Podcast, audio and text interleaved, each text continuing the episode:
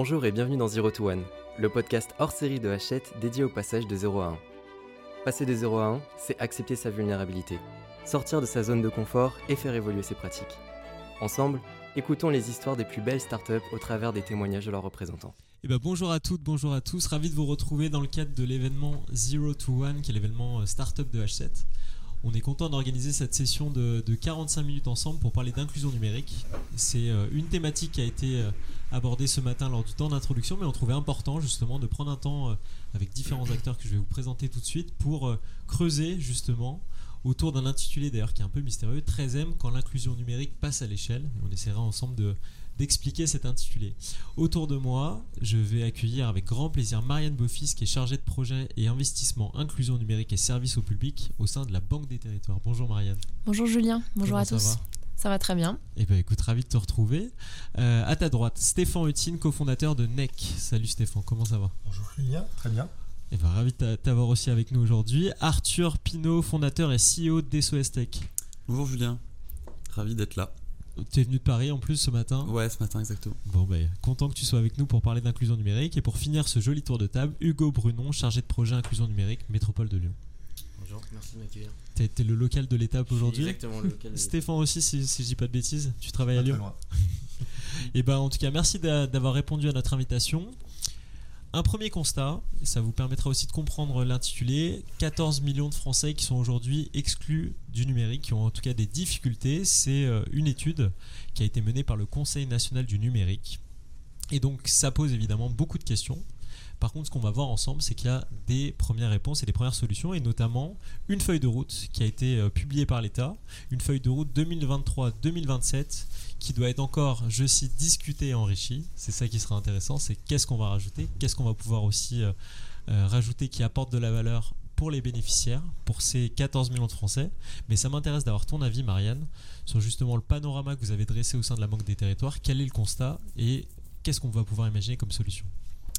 Oui, alors tu as, très bien introduit le sujet, euh, Julien, en parlant euh, des chiffres euh, sur le numérique. On a longtemps parlé de 13 millions de Français exclus du numérique, et d'ailleurs, on, y reviendra, hein, d'où le 13M, ce qui nous avait inspiré.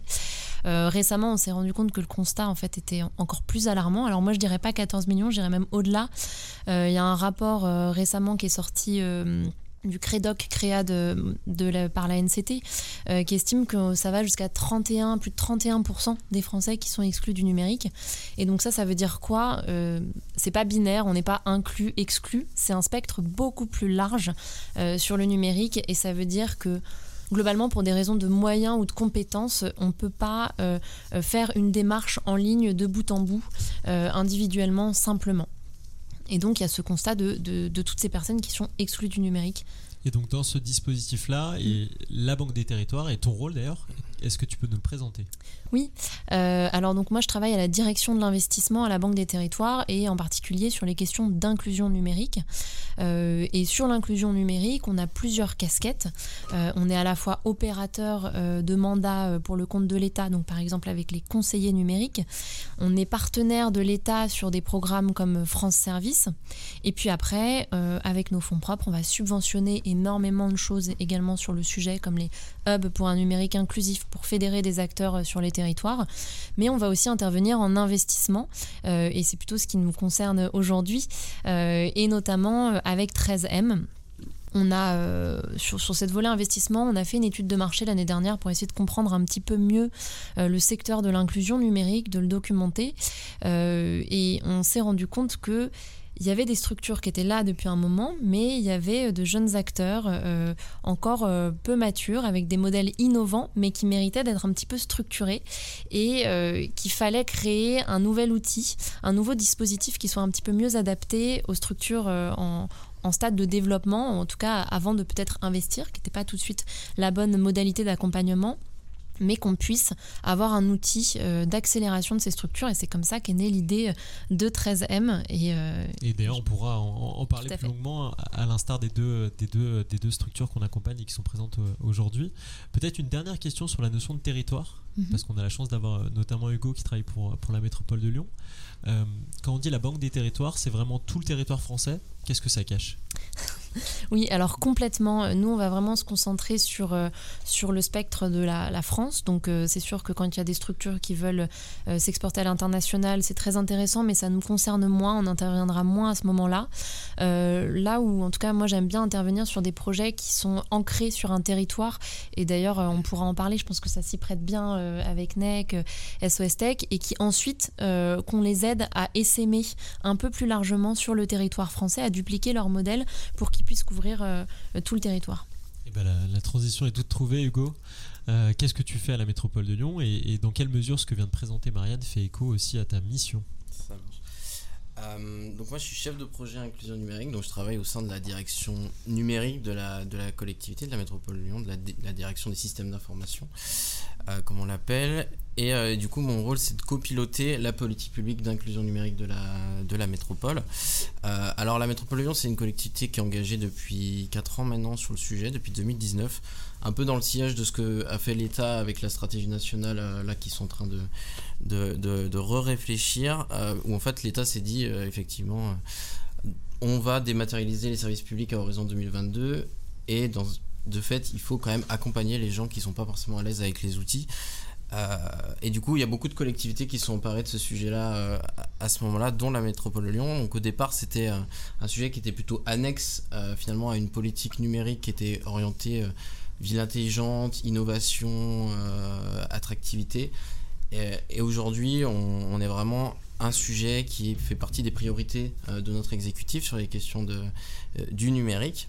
Et ça, c'est lié à plusieurs choses. Ben, déjà, la crise sanitaire qui a beaucoup remis le sujet, euh, on va dire, euh, qui a mis en visibilité le sujet et les problématiques derrière, avec notamment euh, tous les confinements qu'il y a pu y avoir. Et puis aussi, notre exécutif est aujourd'hui très axé sur des questions sociétales autour du numérique, donc notamment le numérique responsable, tout ce qui touche à, l'impact que peut avoir le numérique, la question de l'inclusion évidemment, donc le volet social, et, euh, et puis le numérique éducatif. Donc euh, voilà, nous on a la gestion des collèges à la métropole de Lyon, puisqu'on a les compétences du département. Euh, et du coup voilà, on a aussi cet exécutif qui est très porté sur ces, sur ces, sur ces sujets-là. Donc depuis 2021, on a structuré une feuille de route, une stratégie qui est très ambitieuse autour de trois grands objectifs. Donc le principal c'est d'animer et coordonner et de soutenir aussi une communauté euh, d'acteurs, comme à l'image de ce que fait H7 avec la communauté des, startups et de la tech. Nous, on le fait aussi sur euh, les acteurs de l'inclusion numérique. Donc, quand on parle d'acteurs de l'inclusion numérique, on parle de qui? On parle de, euh, des conseillers numériques, notamment de la Banque des Territoires, des médiateurs numériques dans des médiathèques, dans des centres sociaux, un, un écosystème très large. Les acteurs du social aussi, les travailleurs sociaux, des conseillers emploi par exemple, qui ont aussi bah, qui sont au quotidien euh, auprès de ces publics-là en, en, en fragilité. Et du coup, notre objectif, c'est vraiment d'animer, d'outiller ces, ces professionnels pour qu'ils soient plus à l'aise dans l'accompagnement qu'ils peuvent avoir. Je creuse, je creuse juste sur un point quand tu dis animé, tu sais que c'est quelque chose qui nous tient à cœur aussi à Mm. H7. Euh, qu'est-ce qu'on entend? Qu'est-ce qu'est-ce que tu, euh, tu mets à l'intérieur de, de ce dispositif d'animation? Pas mal de choses. Alors, on essaye d'organiser des temps régulièrement, hein, comme euh, à l'image de ce que vous faites aujourd'hui. On a un événement annuel euh, du réseau, hein, qui, donc le réseau qui s'appelle Résine, comme réseau de l'inclusion numérique sur le territoire de la métropole de Lyon, qui compte 200 structures euh, au sein de ce réseau. Donc, c'est un territoire qui est très riche, qui est dynamique, avec beaucoup d'initiatives. Donc tous les ans, on organise un, événement, un événement pour justement, bah, un peu comme aujourd'hui, hein, faire acculturer euh, les personnes autour du sujet, euh, créer une culture commune, et puis que chacun puisse aussi échanger, se, connaître euh, autour de autour de ces problématiques, parce qu'il y a des gros besoins. Et puis on organise aussi régulièrement des webinaires avec les acteurs pour aussi présenter ce qu'on fait, présenter des initiatives qu'il peut y avoir. Enfin, voilà, pas mal de choses. Le volet formation aussi, on essaye de proposer des contenus de formation régulièrement sur un certain nombre de sujets. Voilà, ça regroupe un, un peu tout ça. Et justement, il y a une initiative que vous avez en commun avec, euh, avec Arthur. euh, et vous travaillez ensemble d'ailleurs dans cette logique d'animation. Mm. Arthur, donc tu es, je le rappelle, le fondateur et le CEO d'SOS Tech. Qu'est-ce que propose SOS Tech? Et tu nous fais un peu d'histoire aussi. euh, On aime bien aujourd'hui particulièrement les histoires d'entrepreneurs, mais euh, quand est-ce que tu as commencé? Euh, alors moi j'ai lancé SOS Tech il y a à peu près 3 ans. Euh, à ce moment-là j'ai j'ai 18 ans et euh, très rapidement pour faire la petite histoire, moi, voilà, j'ai des grands-parents qui sont euh, des bons exemples de personnes âgées euh, totalement perdues avec les outils numériques. Donc je prends conscience un petit peu de cet enjeu de la fracture numérique. en les aidant et puis en voyant vraiment les, difficultés qu'ils rencontrent en n'ayant pas baigné dans ces outils depuis leur plus jeune âge. Et donc à ce moment-là, je décide de lancer SOS Tech pour essayer de lutter contre la fracture numérique et le faire en accompagnant les collectivités. Euh, Marianne l'a très bien dit, il y a des enjeux qui sont euh, extrêmement complexes et extrêmement variés. Euh, la fracture numérique, elle touche des publics différents, c'est des défis qui sont très spécifiques, et c'est compliqué pour une collectivité de pouvoir répondre à tous ces défis toute seule. Et donc, nous, notre enjeu, c'est de réussir à construire des dispositifs sur mesure pour essayer d'aider les collectivités à répondre à des, problématiques précises et trouver une complémentarité avec ce qui peut déjà exister dans la collectivité. Et c'est ce qu'on fait justement avec la métropole de Lyon. On travaille ensemble depuis un an et demi à peu près maintenant, ça fait un certain temps. Ça euh, commence en tout cas. Ça. Et, comme disait Hugo, il y a beaucoup d'acteurs qui existent sur le territoire. Et donc nous, on a voulu se positionner sur un dispositif d'assistance par téléphone, euh, qui est complémentaire justement avec euh, les lieux physiques, avec les acteurs de terrain, pour réussir à avoir un premier contact avec les personnes en difficulté avec le numérique, qui vont pas forcément se déplacer. Et tu peux nous partager quelques chiffres, justement? On parle de combien de personnes sur le territoire de la métropole de Lyon?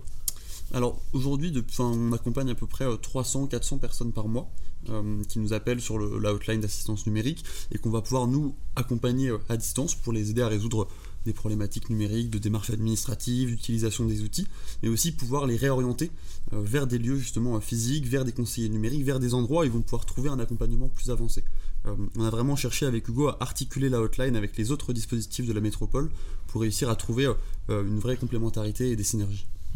Et Hugo, peut-être un petit retour euh, de l'autre côté euh, du, miroir. Qu'est-ce que, euh, qu'est-ce que vous allez, qu'est-ce que vous avez voulu chercher en mettant ça en place et un retour d'expérience après quelques années? Ça fait combien de temps que vous travaillez ensemble? Ça fait ouais, effectivement un an et demi avec une coupure au milieu. Enfin, on, a, on a expérimenté d'abord, on a fait six mois d'expérimentation pour voir un peu comment ça prenait, euh, euh, l'intérêt qu'il pouvait y avoir. Et, et, après, du coup, on a, on a évalué, on s'est rendu compte que c'était un service qui était très pertinent euh, et qui était très complémentaire effectivement de ce qu'il peut y avoir sur le terrain. L'idée, c'est pas de faire concurrence, c'est vraiment d'être complémentaire avec, avec les, les, services, les solutions qu'il y a sur le, sur le territoire de la métropole. Euh, voilà, et du coup, ça, et après, on a, on, a, on a décidé de pérenniser ça.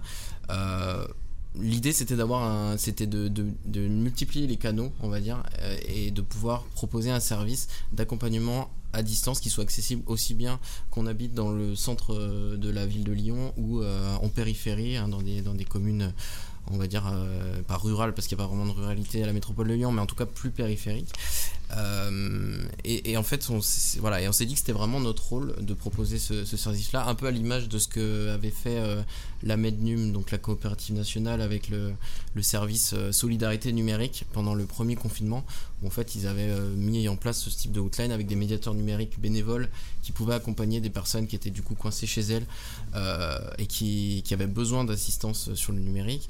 Donc ça nous a beaucoup inspiré, on a échangé avec Arthur et ça nous semblait vraiment très pertinent. Donc on a testé et les retours qu'on avait étaient vraiment très positifs, notamment auprès de nos structures d'accompagnement local, euh, les maisons de la métropole, donc qui sont nos, structures de proximité, euh, avec là où on trouve nos travailleurs sociaux qui accompagnent les personnes, euh, les bénéficiaires du RSA par exemple. Et en fait, ces personnes-là, à l'accueil notamment, nous disaient c'est c'est intéressant pour nous parce que ça nous permet d'avoir une réponse concrète à apporter aux gens qui viennent avec une problématique numérique et qui nous disent, euh, jusqu'à présent je savais pas trop vers qui orienter. Là, c'est un peu, c'est plus, c'est facilité avec euh, un flyer, une carte de visite qu'on remet avec le numéro. Les gens appellent et, euh, voilà. Donc c'est un service qui a beaucoup plu et qu'on a décidé de pérenniser. Donc un, un, service complémentaire et non pas supplémentaire mm. au service évidemment de, des bénéficiaires, mais aussi un outil en plus pour les structures. Euh, d'une initiative euh, géniale à une autre, je me tourne vers toi Stéphane. Tu es, je le disais, cofondateur d'un projet qui s'appelle NEC, d'une entreprise qui s'appelle NEC, d'une association. Association pour Et eh ben, je te laisse nous, nous en dire un peu plus. Euh, nous sommes partis avec le projet NEC, donc Mehdi Ben Safi et moi, les créateurs du projet, nous sommes partis sur un postulat tout simple, c'est que les, missions locales, les centres sociaux ont du mal à capter la jeunesse actuellement et qu'en fait on n'allait pas vers eux et souvent on essayait de les attirer, ce qui est très difficile euh, comme première problématique. Et du coup, euh, on a décidé d'utiliser une thématique forte au sein des, jeunes, mais pas que des jeunes, c'est le jeu vidéo. On s'est dit plutôt que de subir le jeu vidéo et de le diaboliser comme on peut l'avoir trop longtemps diabolisé, est-ce qu'on ne pourrait pas l'utiliser de manière intelligente pour attirer en fait un public et pour pouvoir après lui faire faire des choses qui ne sont pas forcément que liées au jeu vidéo? Et dans ce schéma, on a, on a créé des programmes qu'on appelle hors les murs, avec des interventions sur lesquelles on, a, on, peut exister dans une mission locale, sur une médiathèque, sur, sur des lieux qui, qui existent déjà, on atterrit déjà, et on propose d'attirer ce jeune public et de lui parler du coup, de, de lui amener d'autres thématiques. Ça fonctionne plutôt bien à tel point qu'on est parti sur un lieu, un tiers-lieu numérique, où euh, on est allé au-delà même de ces missions, euh, puisque le but du tiers-lieu numérique n'est pas que d'attirer des jeunes, il va y avoir des missions évidemment de transformation, c'est un cheval de Troie pour nous. Et, euh, le but, c'est de lutter contre la fracture numérique, faire du soutien scolaire et de l'aide à, la professionnalisation. on va faire un accompagnement des jeunes pour pouvoir se professionnaliser. Et du coup, le lieu est devenu un petit peu, sur le premier qui est sorti à Vaux-en-Velin, euh, le lieu est devenu un petit peu une. Euh, on se rend compte que c'est un point d'entrée vraiment utile pour aller euh, capter tout public, parce que du coup on a les parents qui viennent avec les enfants, on touche même des seniors avec des activités spécifiques, notamment un tournoi qui s'appelle Silver Geek sur lequel on est positionné avec du Wii Bowling, où des seniors font des compétitions.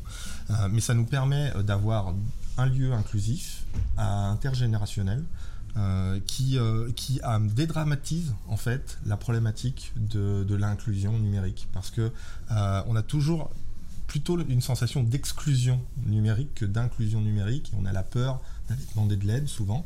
Et qu'en en, venant dédramatiser donc en menant une, une, thématique comme le jeu le jeu vidéo on parle comme ça sur un coin de table des problématiques des gens de manière générale. Et en fait on va arriver vers le conseil petit à petit. Et là on va pouvoir nous en tant que lieu ressources soit les aider soit les orienter vers un acteur qui sera en capacité de les aider.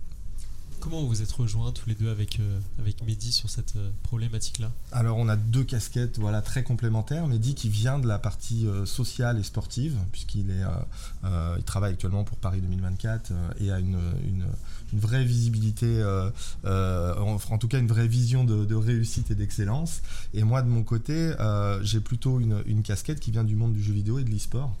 Euh, qui, avait, euh, qui a un constat, puisque ça fait des années hein, que, je suis, euh, que je suis dans ce secteur. J'ai été président de, de Francisport, qui est l'équivalent de la fédération pendant 5 ans. Et de, de, cette, je dirais, de cette vision globale, j'ai fait le constat des chiffres. Plus de la moitié des Français jouent aux jeux vidéo. Donc pourquoi diaboliser un outil que la moitié des Français, plus de la moitié des Français utilisent, alors qu'on pourrait en faire quelque chose de bien? Euh, on est allé même plus loin, on s'est rendu compte que sur l'e-sport, qui est une, nouvelle discipline, en tout cas une somme de disciplines qui, euh, arrive euh, maintenant chez tous les jeunes, si je devais de faire, une équivalence, 2,2 millions de licenciés dans, le foot en France. On a un, nombre d'équivalents licenciés dans l'e-sport de 5 millions en France c'est des gens qui, des jeunes ou moins jeunes, qui viennent jouer aux jeux vidéo, qui sont prêts à payer pour, pour participer à des compétitions. On est sur 5 millions de, personnes.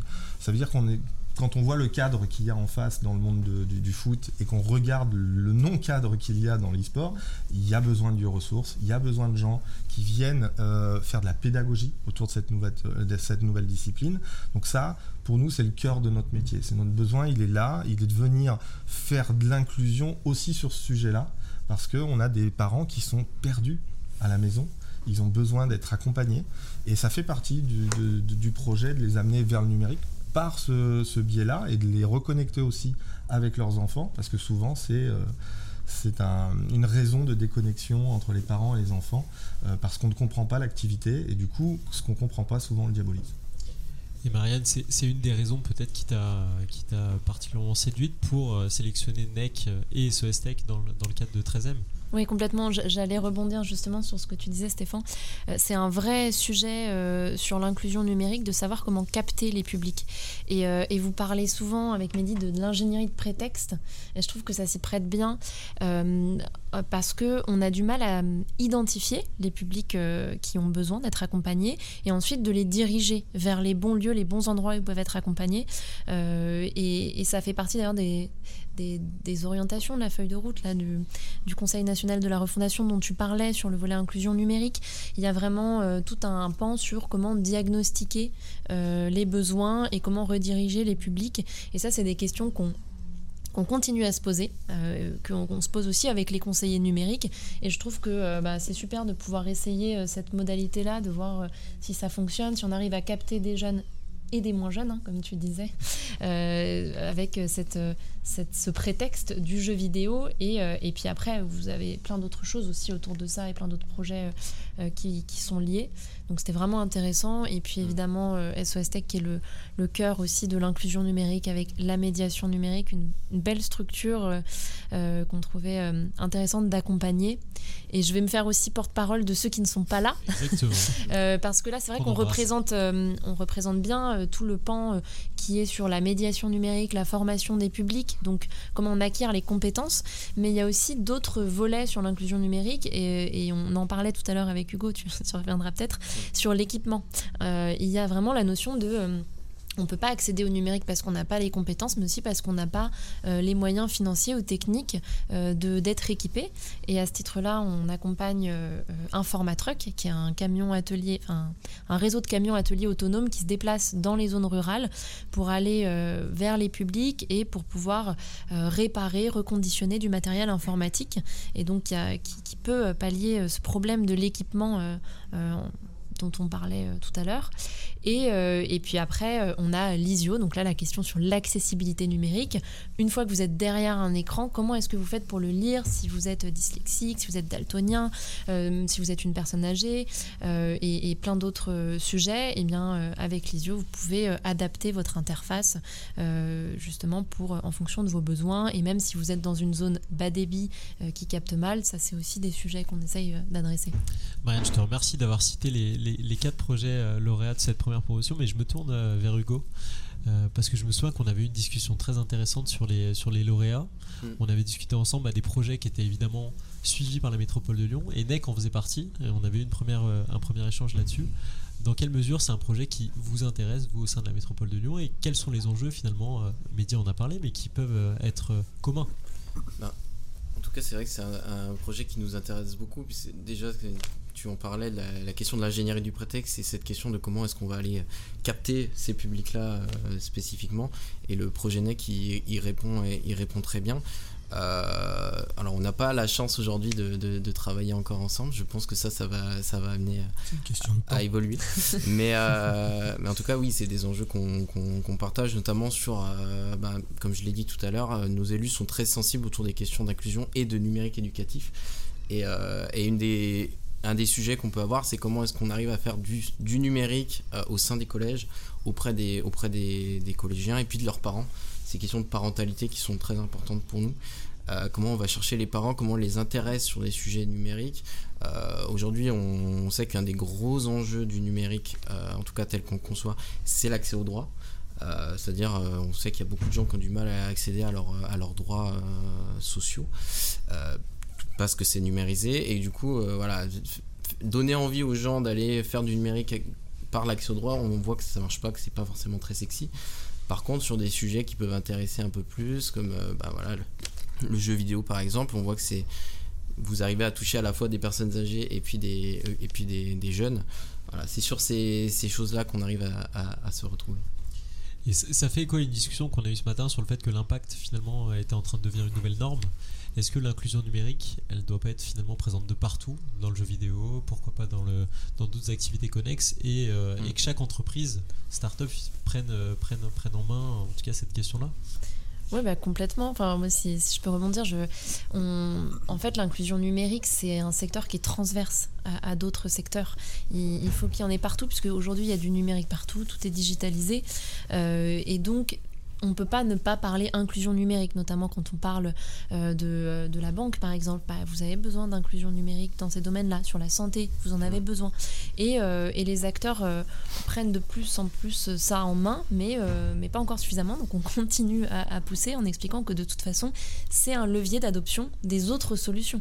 Si vous ne faites pas d'inclusion numérique, vous vous coupez d'une partie en fait de la population. Arthur, c'est ce que tu vis aussi auprès des bénéficiaires que tu accompagnes ce genre de retour Ouais, complètement. Euh, nous, c'est vraiment aussi un, raisonnement qui a pris du temps à monter. C'est-à-dire qu'au début, on était vraiment axé sur la fracture générationnelle. Ensuite, on s'est rendu compte que ça touchait d'autres publics.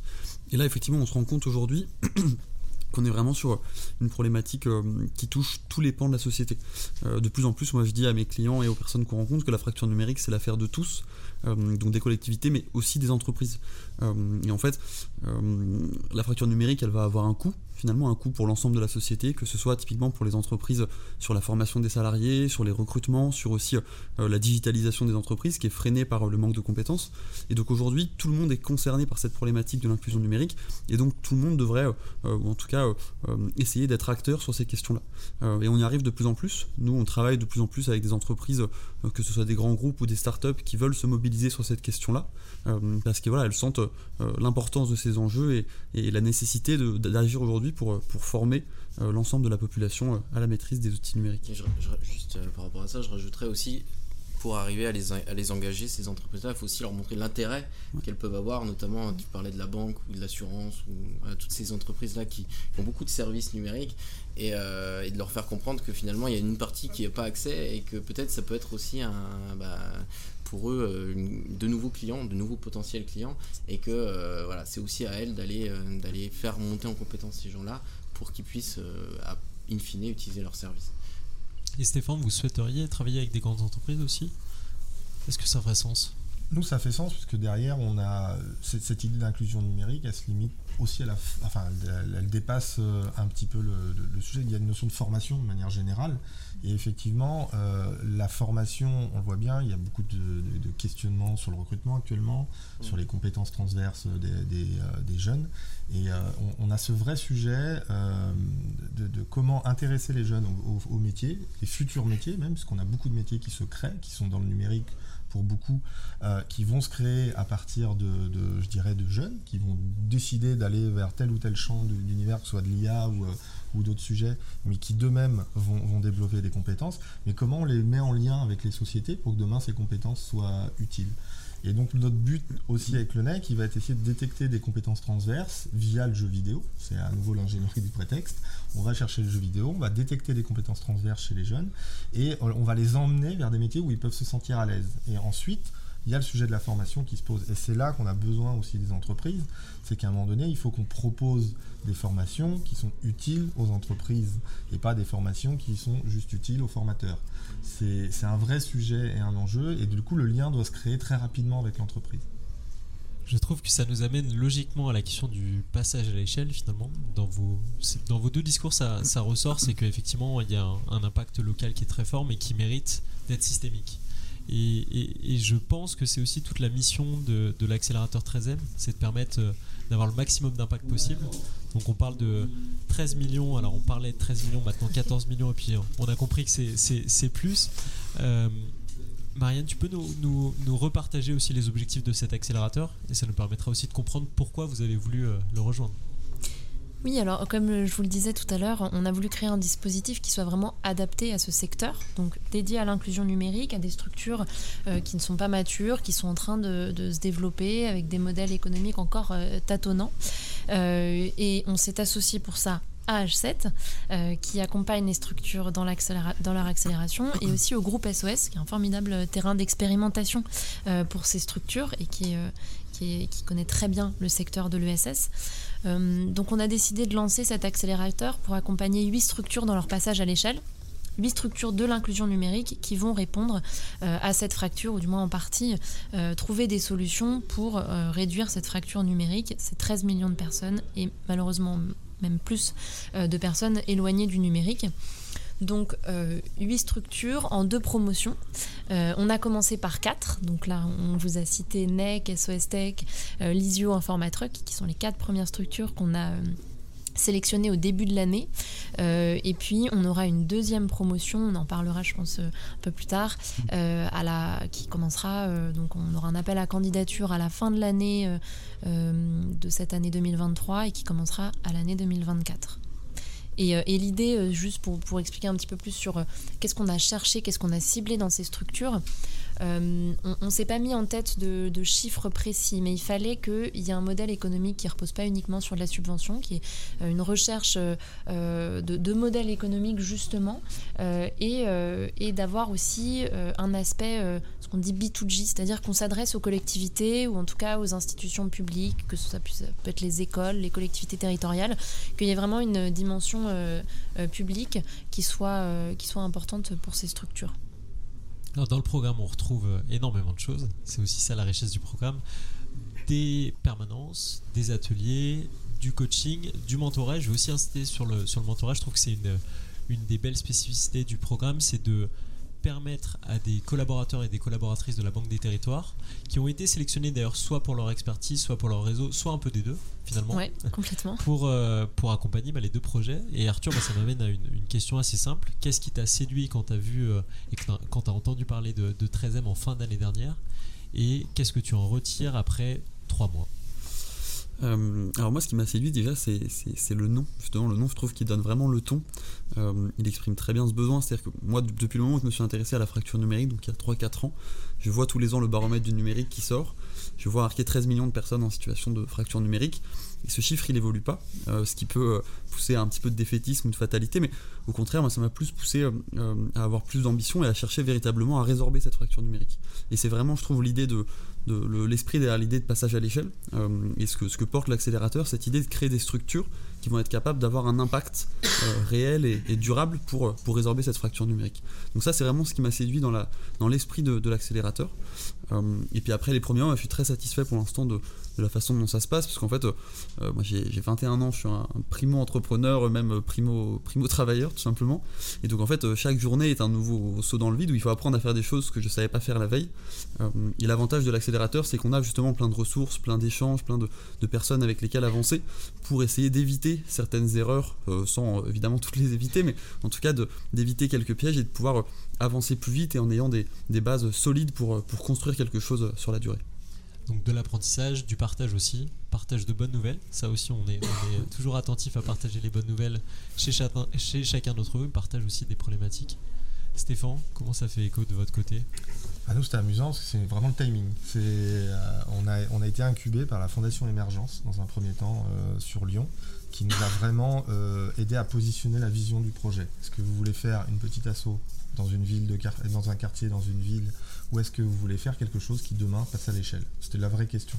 Donc de cette question, on est arrivé à une réponse. Mehdi et moi, on a des ambitions. Euh, clairement, ce projet, pour nous, c'est une bonne idée, et qu'une bonne idée, elle ne doit pas rester dans un quartier, dans une ville comme Vaux-en-Velin, qui est notre premier projet. Elle doit vraiment partir partout en France et au-delà. Quand je dis au-delà, il y a Outre-mer aussi, puisque je parlais de l'Hexagone et Ouais. qu'on a déjà des questions euh, Outre-mer. Et, euh, et du coup, euh, bah, on s'est posé la question de la mise à l'échelle. Comment on passe à l'échelle? Parce que euh, le format même de, la- de l'association est peut-être un frein au développement de notre vision. Et euh, avoir rencontré plusieurs acteurs, au bout d'un moment, on, a eu beaucoup d'idées. Beaucoup d'acteurs fait beaucoup d'idées. Et c'est là qu'on on a eu, euh, a eu 13M qui nous a été présenté, euh, qui nous a été présenté d'ailleurs par France Active à l'époque. Et, dans, dans ce projet, en fait, on s'est retrouvé tout de suite parce qu'on on était exactement au bon timing dans, dans notre évolution. On arrivait au frein de se dire bon, bah, maintenant il faut qu'on prenne du recul. Et, ce qui nous a plu dans 13M, c'est qu'on allait avoir des acteurs qui allaient nous challenger. Parce qu'on on a la tête dans le guidon, et le fait d'être toujours dans le guidon, euh, on avance, mais des fois on n'avance pas dans la bonne direction, en tout cas on s'éparpille. Et du coup, on va avoir des gens qui vont nous dire Hé, priorisez correctement, regardez, c'est là où votre priorité elle est, parce qu'ils ont un recul que nous on a pu, malheureusement, une fois qu'on est dedans. Et ils nous apprennent à dire Vous voulez passer à l'échelle, vous devez apprendre à prendre du recul. Vous devez apprendre à prendre la hauteur, parce qu'à un moment donné, c'est plus vous qui êtes dans les cartons, c'est plus vous qui êtes sur le terrain. Vous, vous allez piloter la formation des gens qui vont être dans les cartons sur le terrain. Et c'est une autre manière de voir le projet tout de suite. Et, du coup, on réfléchit à la fois au projet tel qu'il est opérationnel, mais à comment on va le rendre opérationnel bah, dans, toutes les villes de France, dans l'esprit. euh, c'est, euh, c'est la mission qu'on se donne. Marianne, peut-être une réaction sur euh, les premiers retours d'expérience et puis ceux de l'équipe finalement de la Banque des Territoires qui est extrêmement mobilisée aussi autour de cet accélérateur. Oui, alors nous on était, euh, très euh, très contents de. euh, alors je vais revenir juste un petit peu plus au début du projet, avant de vous connaître et quand on, est parti sur le projet avec Julien, on ne savait pas si on allait réussir à mobiliser énormément de gens ou pas. On, on a cherché vraiment à, à, aller découvrir des projets qu'on ne connaissait pas parce que le monde de l'inclusion numérique, on, connaît, parfois on connaît certains acteurs, on a voulu aller au-delà, et c'est aussi pour ça qu'on s'est associé à H7 sur le sujet. et on était content de voir que oui, les, les entreprises et les associations ont répondu à l'appel. On a eu beaucoup de candidatures, plus, de, plus de 80 candidatures, j'ai plus le chiffre exact en tête, et on en a sélectionné 4. Donc voilà, déjà ça c'était une première réussite. Et ensuite, je trouve qu'il y a une très bonne alchimie entre les projets euh, parce que vous, vous avez aussi à apporter aux autres. Euh, en dehors de ce que vous venez euh, retirer sur l'accélérateur et de l'accompagnement que vous avez, j'ai trouvé que c'était très riche sur le début de ce que les structures entre elles, vous, en fonction de vos différentes casquettes, de, vos casquettes même peut-être précédentes sur, d'autres structures, ce que vous pouviez apporter et, j'ai trouvé que ça fonctionnait très bien. Donc donc pour l'instant, c'est très positif ce lancement. Et Hugo, là aussi, euh, je fais appel à, ta mémoire. On en avait discuté euh, quand, quand l'appel à candidature avait, avait été publié de la Banque des Territoires. Qu'est-ce qui a fait que vous avez tout de suite répondu présent quand H7 et notre structure vous a demandé une lettre de soutien Et finalement, c'était un engagement pour aussi apporter de la visibilité, favoriser et faciliter le sourcing, on en parlait, et demain, j'imagine, faciliter l'expérimentation sur le territoire. Effectivement, enfin, ça nous paraissait important de, de, soutenir une structure qui, on en parlait tout à l'heure, on disait que c'est intéressant aussi que ça sorte un peu de Paris. Complètement, euh, Et du coup, c'est vrai qu'on a une belle, une belle structure H7 qu'on a soutenue dès le départ de, le projet, qui a vocation aussi à évoluer hein, dans, les, dans les sujets qu'elle traite. Euh, parce que l'inclusion numérique, c'était pas du tout un sujet qui, que vous aviez euh, forcément traité jusqu'à présent. Euh, avec aussi une belle expertise hein, sur ce, sujet d'accompagnement, pour, faire évoluer des modèles aussi. Euh, donc ça nous paraissait très pertinent de pouvoir soutenir effectivement ce, projet et on est très heureux que, que H7 ait été, euh, retenu.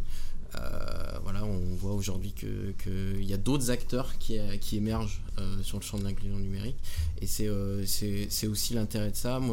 Un sujet sur lequel je voulais revenir, c'est la question du modèle économique mm. euh, et le modèle de financement. Aujourd'hui, l'inclusion numérique, c'est essentiellement financé par les acteurs publics, euh, que ce soit l'État ou les collectivités, euh, dans un contexte où les budgets sont de plus en plus serrés. on connaît tous le contexte actuel pour les collectivités et l'État. et donc, il faut réinventer des modèles. Et, et, voilà, donc c'est aussi pour ça que l'expertise d'Achille sera, sera très intéressante. Et d'ailleurs, juste pour revenir sur le CNR dont on parlait tout à l'heure, euh, les, axes, les orientations qui sont sorties à l'issue de ce CNR qui sont encore en discussion, mais enfin en tout cas il y en a deux qui font vraiment écho euh, à 13M.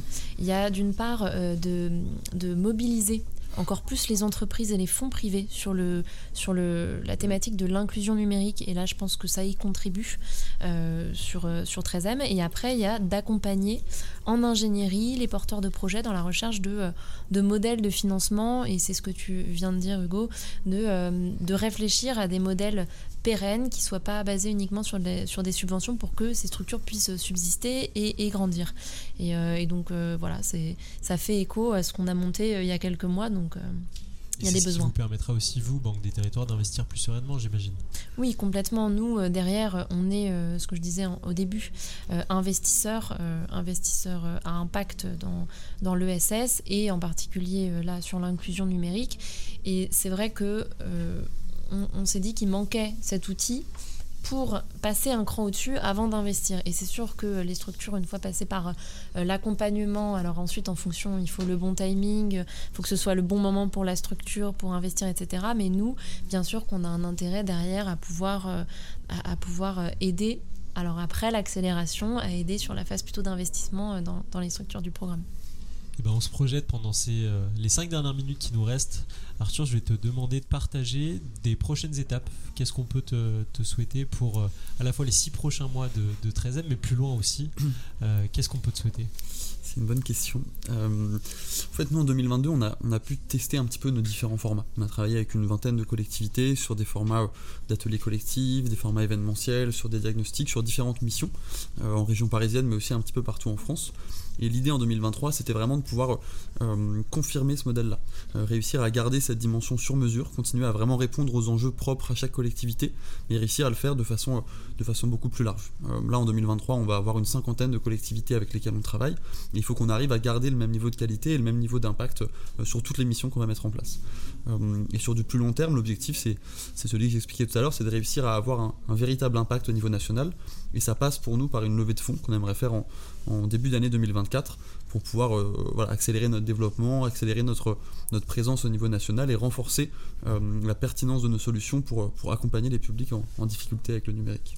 C'est un beau programme. J'avais aussi envie de savoir combien de personnes composaient euh, ton équipe aujourd'hui et quel type de profil, parce qu'on parle beaucoup de talents dans cette journée de Zero to One. Bah, les talents, c'est aussi un gros sujet dans l'inclusion numérique. Enfin, en tout cas, tous les acteurs avec lesquels je discute expliquent qu'il y a un vrai sujet de, réussir à recruter des profils euh, à la fois inspirés par cette thématique-là, mais qui collent aussi aux, besoins, euh, aux profils dont on a besoin, que ce soit des formateurs numériques, des médiateurs euh, ou des chefs de projet engagés sur ces questions de l'inclusion. Aujourd'hui, nous, chez SSTech, on est 6 salariés à temps plein, une partie sur la dimension commerciale et une partie justement sur la réalisation des, missions. Et à côté de ça, on a un réseau de formateurs indépendants qui nous permettent aujourd'hui d'avoir ce, maillage, ce maillage territorial. Stéphane, même question. Qu'est-ce qu'on peut vous souhaiter? Qu'est-ce qui vient dans la feuille de route? Euh, D'arriver à trouver ce fameux modèle hybride. Parce que quand on a un subventionneur qui nous dit il faut aller chercher de l'argent ailleurs et qu'on arrive avec un nouveau modèle qui va chercher de l'argent ailleurs, il dit ah bah je peux plus vous subventionner parce que vous avez plus le bon modèle. Donc euh, trouver le bon modèle qui plaît à la fois aux subventionneurs, qui permet d'être toujours présent dans les actions et les programmes, et à la fois qui nous permet d'aller chercher des fonds privés ou, euh, d'aller euh, nous-mêmes générer, du profit sans que ça vienne, modifier la, vision que peut avoir une collectivité sur notre projet. NEC, on en a parlé, c'est un lieu aujourd'hui à, à Vanvelin, si je dis pas de bêtises. C'est ça, donc un lieu avec euh, quatre salariés pour le moment sur le, sur le lieu, une responsable pédagogique, deux coachs et un directeur euh, sur le lieu. Euh, les fondateurs, on, ne fait pas partie de la, structure au niveau salarié puisque notre but était purement de, déployer une vision sur, sur l'association. le, but maintenant, avec cette prise de recul, c'est d'arriver à trouver justement l'impulsion financière qui va nous permettre d'aller embaucher ceux qui vont prendre le, recul avec nous pour pouvoir étendre le réseau. Parce que là, euh, on s'est rendu compte qu'on avait besoin d'un accompagnement financier. Clairement, un DAF, c'est nécessaire pour avoir une visibilité sur le déploiement.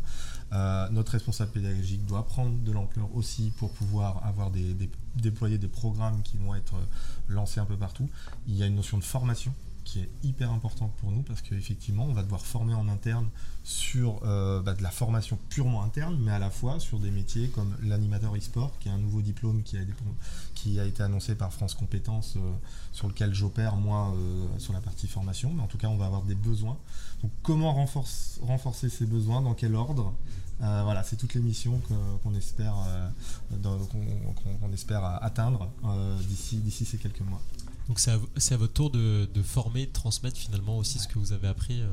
C'est là le retour terrain en plus, c'est qu'en fait on apprend tout le temps. On parle, quand on parle d'inclusion numérique, si le chiffre il bouge pas, pour moi, si ce, 13 millions même il augmente ou il bouge pas, c'est aussi parce que les nouvelles technologies euh, elles, continuent d'évoluer et que en fait on sera tous des exclus du numérique un jour parce que le numérique aura tellement évolué que nous, si on vit sur nos acquis, on va se retrouver de l'autre côté de la barrière. Et quand on parle d'IA, quand on parle de, ces nouvelles technologies qui arrivent, on se rend compte que des gens euh, bah, savent utiliser un téléphone, ils savent surfer sur Internet, mais pour autant, quand demain ces outils vont être intégrés dans nos métiers, vont être intégrés dans, notre, dans tous les jours, euh, bah, sera plus du bon côté de la barrière. Donc il y a, ce sujet-là de toujours former, d'apprendre sur le terrain, de, bien écouter ce retour terrain et pour l'adapter notre formation tout au long du parcours. C'est euh, vraiment la, la mission qu'on se donne. Bah, c'est passionnant en tout cas, et puis c'est une vraie démarche entrepreneuriale. Association ou finalement entreprise, là-dessus, euh, ça, se rejoint bien. Hugo, même question, les prochaines étapes pour la, pour la métropole de Lyon, qu'est-ce qu'on peut euh, te souhaiter, vous souhaiter sur votre périmètre? Mmh. bah, Un peu euh, par rapport à ce que disait Arthur, un peu pareil, c'est vrai que nous on a beaucoup testé de choses, on s'est un peu on s'est cherché entre guillemets aussi, quand on a lancé la démarche en 2019, on a un peu on avançait un peu en marchant, on testait des choses et L'inclusion numérique, c'est un peu quand on commence à tirer le fil, il y a toute la plotte qui vient, parce qu'on se rend compte qu'il y a énormément d'enjeux et un sujet derrière. Euh, nous, un peu pareil, je pense qu'il faut qu'on arrive à se recentrer aussi sur là où on est efficace, là où on, là on a une vraie valeur ajoutée. Euh, on a, on a, on a parlé de, la question du matériel euh, et le fait d'avoir euh, à la fois du matériel, de l'accompagnement euh, et de la connectivité, quelque chose qu'on a testé euh, au niveau de la métropole qui et qui est, à mon avis, euh, quelque chose sur lequel il faut qu'on aille plus loin euh, pour avoir une vraie, un vrai impact. On a beaucoup parlé d'impact, euh, on parle beaucoup d'impact. Voilà, c'est vraiment équiper, accompagner et, connecter les gens, animer le réseau, voilà, c'est se recentrer sur là où effectivement la métropole de Lyon en tant que collectivité, en tant qu'acteur public, a un rôle à jouer et pas aller doublonner des choses qui se font très bien ailleurs. Voilà, c'est vraiment rester dans notre rôle. Mais Justement, pour pas faire doublon, il y aura aussi l'action de, de la Banque des Territoires. Marianne, je te laisse le mot de la fin sur euh, peut-être un dernier euh, rendez-vous, un prochain rendez-vous. Il y aura un nouvel appel à candidature, comme je le disais, à la fin de l'année. Et, euh, et pour 2024, une nouvelle promotion, donc euh, avec des nouveaux projets pour aller encore plus loin sur l'inclusion numérique. Et avec un peu de chance, les prochaines promotions s'appelleront pas 13M, mais on, on aura, euh, on aura peut-être 10M. C'est peut-être ça qu'il faut se souhaiter, qu'on ait- qu'on arrive à baisser ce chiffre. Mais bon, c'est l'ambition. Eh ben, tout est dit, l'ambition est fixée. On a les bonnes personnes, je pense, autour de la table pour le faire. Au travail. Merci encore à tous les quatre pour Merci. vos partages. Merci à tous. Et à très bientôt. Merci à tous de nous avoir écoutés et à très bientôt pour un prochain épisode de Zero to One.